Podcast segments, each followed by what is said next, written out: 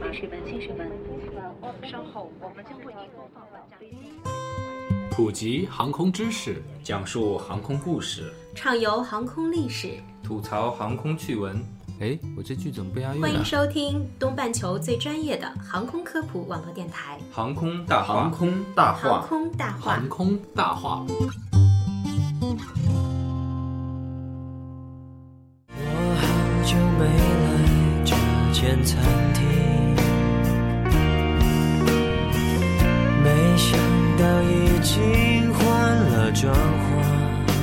聊航空说大话，欢迎收听东半球最专业的航空科普网络电台《航空大话》。大家好，我是石头。我是黑人，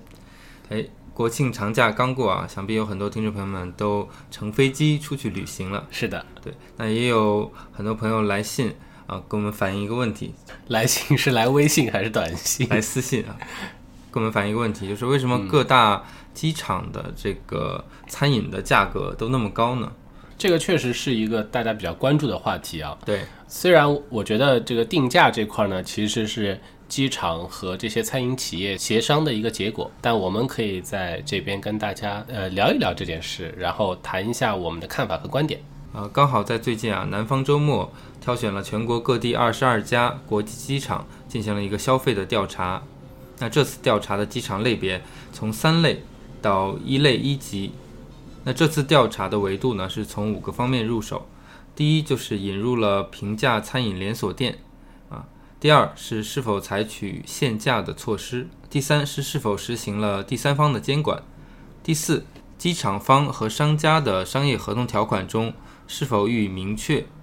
第五，是否有特色的措施？这些手段也就表明了这个机场对这些餐饮消费的商家管控的力度。对，也可以理解为包含的项目越多，机场对商家的管控力度就越强。嗯，那我们也看了一下它分布的地图啊，五项全有的，就是包含了刚才全部维度的机场，一共有三家，它们分别是北京首都国际机场、上海浦东国际机场和广州白云国际机场。这三大机场也是二零一六年上半年的一个民航数据统计分析产生的国内旅客吞吐量数据排名最领先的三大机场。嗯，再说一下排名最落后的那些机场，就是说只有引入了一项，也就是平价餐饮连锁店的三大机场，他们是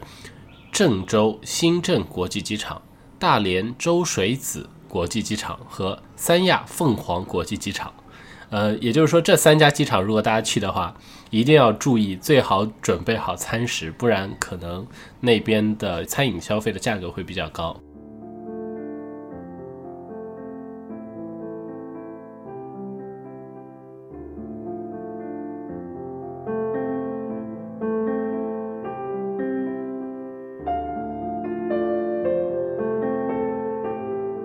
为什么机场的餐饮消费价格会这么高呢？我们也从几个方面来给大家分析一下。那首先就是大众的一个消费心理。南方周末呢也联合凯迪网发起了民调，截止到二零一六年的九月二十六日，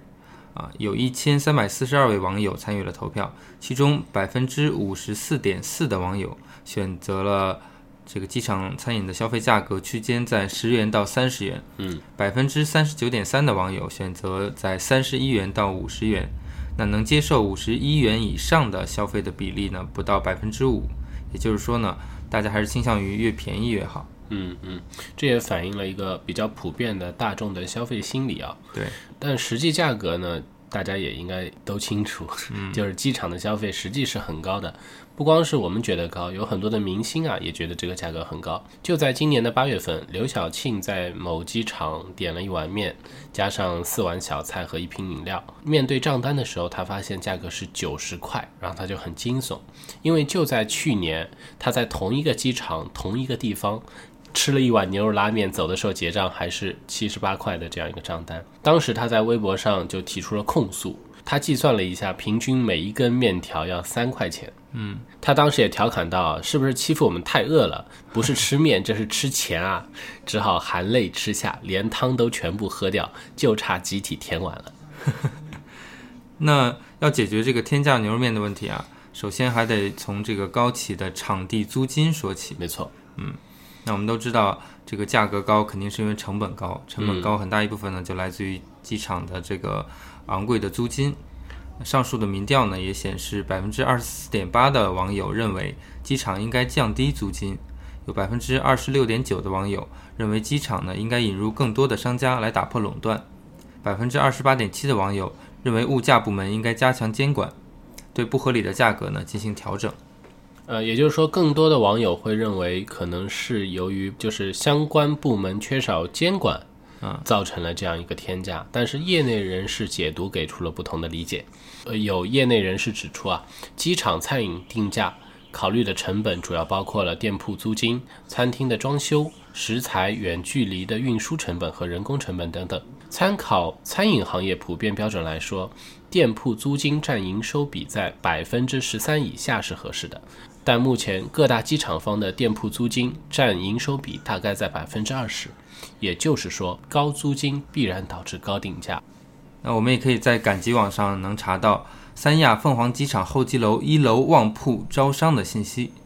机场候机楼里一个普通的二十平方米的门面，一年的租金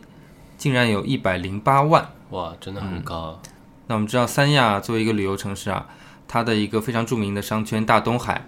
同样面积门店的租金仅仅是机场的五分之一，嗯，这也意味着，如果按照同样的投资比例定价的话呢，原来十块钱一碗的牛肉面，至少要卖到五十块钱才可以。听到这里啊，大家可能会觉得只要降低租金不就可以了吗？嗯，但是业内人士也表示了，通常机场是不会降低租金的，不管市场环境如何，商户的经营状况如何，其中的原因很复杂，这就涉及到了航站楼资源的所有权和经营权如何划分归属，资源价值如何评估，国有资产如何保值增值等一系列涉及的原则性问题。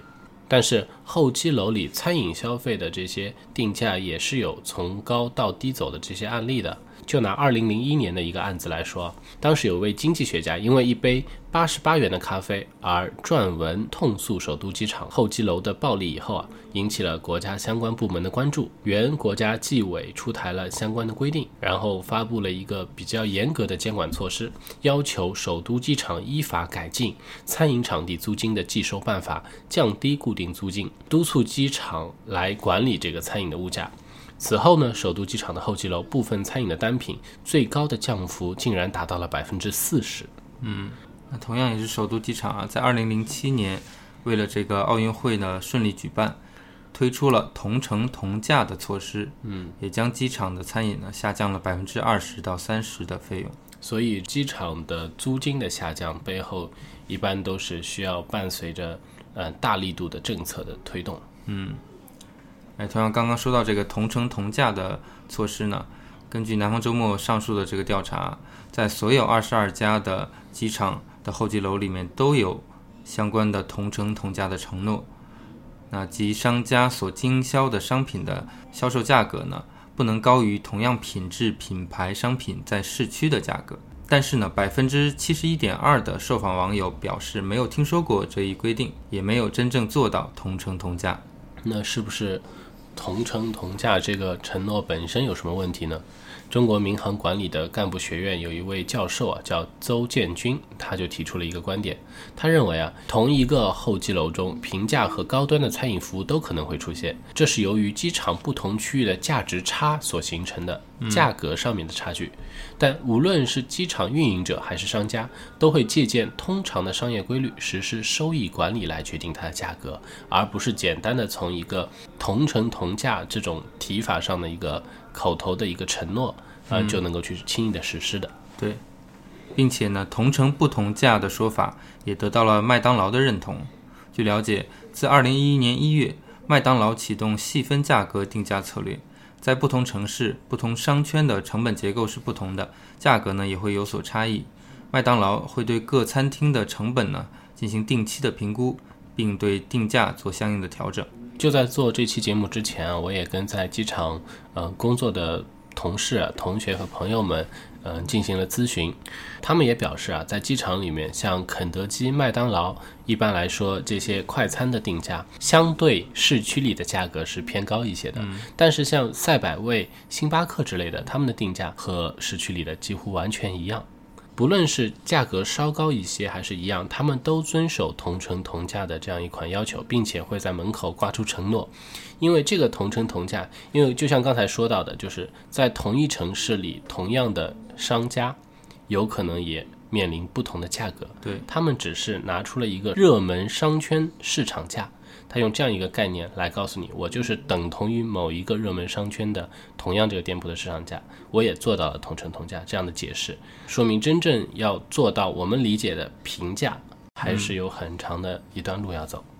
那经过这期节目呢，想必大家也对机场的餐饮的消费价格为什么这么高有了一定的了解。对啊，那相信大家呢以后出行的时候也会根据自身的情况呢做一个选择。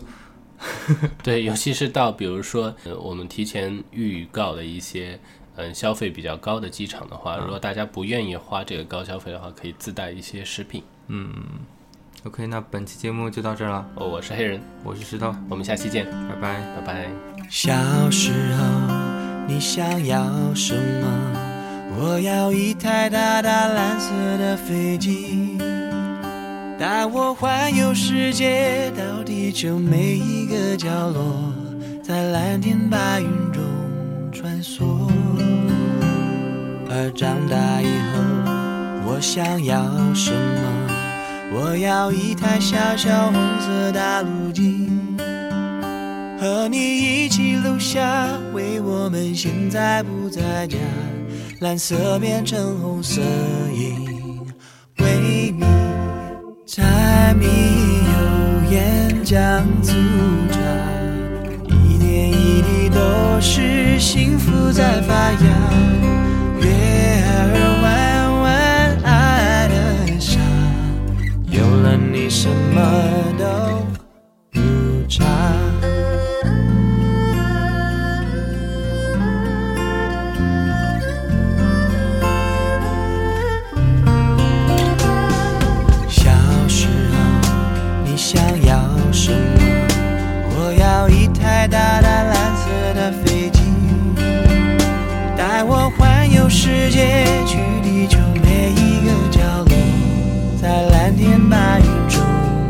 穿